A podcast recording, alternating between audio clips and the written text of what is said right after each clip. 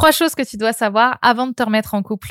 Hello, hello, j'espère que tu vas bien, que tu es en forme, que la vie est belle pour toi. Je suis ravie de te retrouver dans cette vidéo où on va parler aujourd'hui de nouveaux couples, de nouvelles relations et je vais te partager trois savoirs, trois connaissances, trois enseignements qui, à mes yeux, sont primordiaux pour te mettre en couple avec une personne qui t'épanouira, avec qui il y aura une suite qui sera différente de celle peut-être de tes anciennes relations qui apparemment n'ont pas abouti. Donc je vais vous partager ces trois enseignements et j'ai super hâte d'avoir vos retours dessus. Donc la première chose que j'ai envie de te partager, c'est que peut-être que si tes couples n'ont pas marché, bah peut-être qu'il y a quelque chose dans le processus justement à transformer.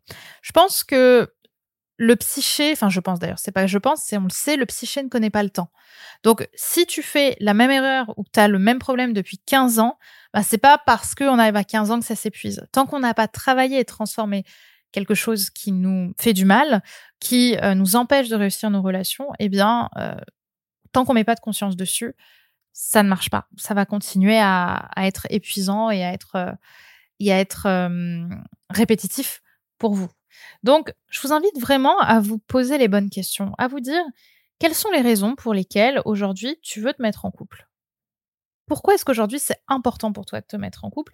Et surtout, et là ça va être plus challengeant, quelles sont les, allez, je sais pas, les 10 raisons pour lesquelles tu pourrais fuir le couple? Pourquoi est-ce que le couple c'est nul? Pourquoi est-ce que le couple ça pue? Pourquoi est-ce que c'est chiant d'être en couple? Parce que dans beaucoup de relations, et beaucoup de séduction.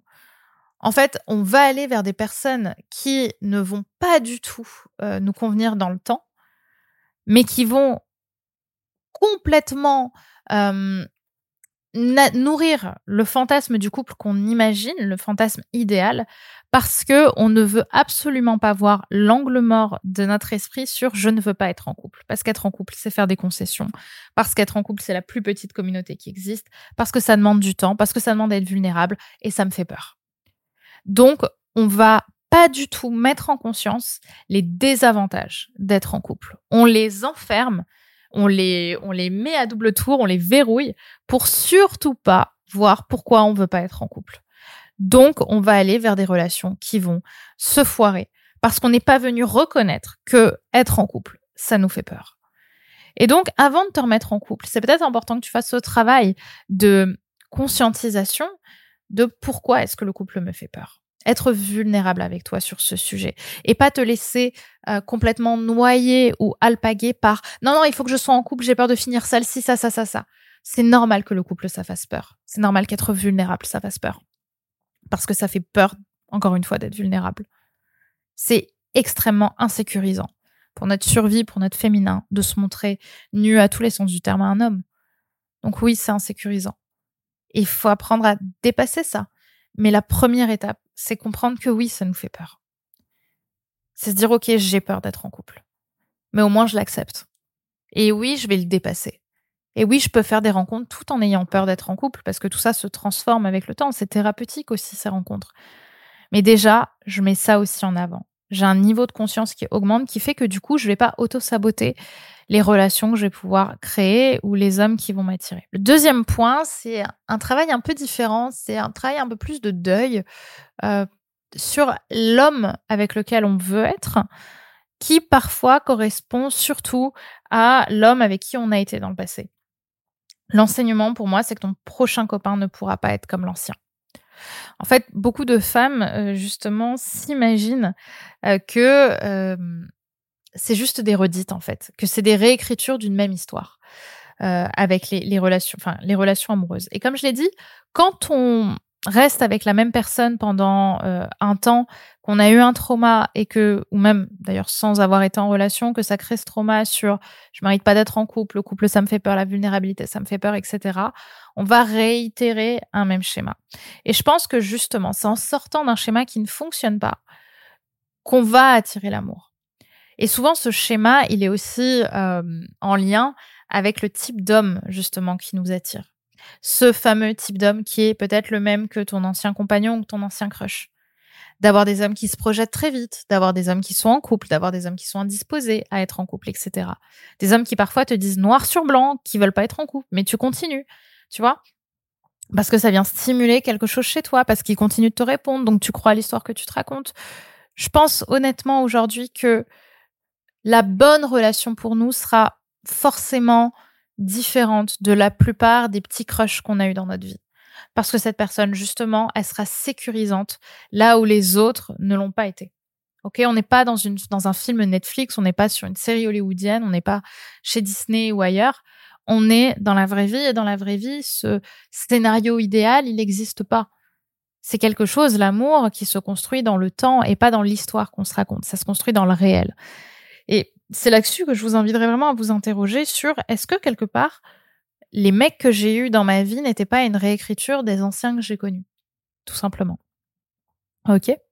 Donc euh, voilà un point sur lequel je voulais euh, revenir. Euh, un point un peu plus rapide mais nécessaire. Ok, on n'est pas là pour faire des réécritures des autres mecs qu'on a eu dans nos vies. On est là pour aller vers quelque chose justement de plus sécurisant. Euh, de quoi tu as besoin. Et finalement, de peut-être savoir mettre son ego un petit peu en, silencieux pour euh, se rapprocher de ça. Et enfin, le troisième point, la troisième chose, le troisième enseignement, c'est que pour moi, la seule personne pour laquelle tu as un livre ouvert, c'est toi. Et ça, j'aimerais le mettre en grande banderole parce qu'il y a tellement de femmes, malheureusement, euh, qui ne le comprennent pas qui, en fait, à travers les relations, à travers les nouvelles relations qu'elles ont, ont l'impression que l'autre sait déjà tout de toi parce que tu es tellement simple à comprendre, parce que pour toi c'est tellement logique qu'ils viennent te chercher à l'arrêt de bus ou euh, qu'ils te raccompagnent chez toi ou qu'ils t'envoient un message avant de dormir. Pour toi c'est tellement normal que s'il le fait pas, l'autre est forcément contre toi. Et toi, du coup, tu deviens contre lui parce qu'il l'a pas fait. Donc, tu peux pas attendre des hommes qui comprennent qu'ils aient ce niveau de conscience sur toi, de ce livre ouvert sur toi, parce que c'est pas le cas.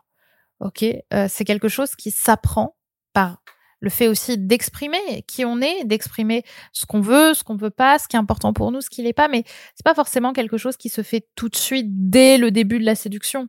C'est quelque chose aussi qui s'apprend dans le temps, tout en acceptant, et c'est peut-être ça le plus difficile, que c'est pas parce que l'autre ne fait pas ce que l'on veut, voire même que ça nous insécurise complètement, qu'il est contre nous. Souvent, c'est pas le cas. C'est juste qu'il n'a pas ton manuel, c'est juste que lui a le sien et que dans le sien, ben peut-être que le soir, tu as juste envie de dormir et qu'il n'a pas envie de te saouler ou alors que c'est pas important pour lui dans son niveau de valeur, dans ses degrés de valeur. Donc, il y a aussi cette empathie, cette compréhension euh, de l'autre parce que l'amour, ça passe aussi par ça souvent, et c'est le problème en séduction, on est tellement dans le jeu, on est tellement sur soi, sur ce qu'on veut, sur une forme presque d'égoïsme, qu'on voit pas l'autre.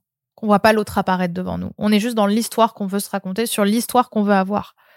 Et pas sur l'autre et sur qui il est et sur sa propre interprétation du monde.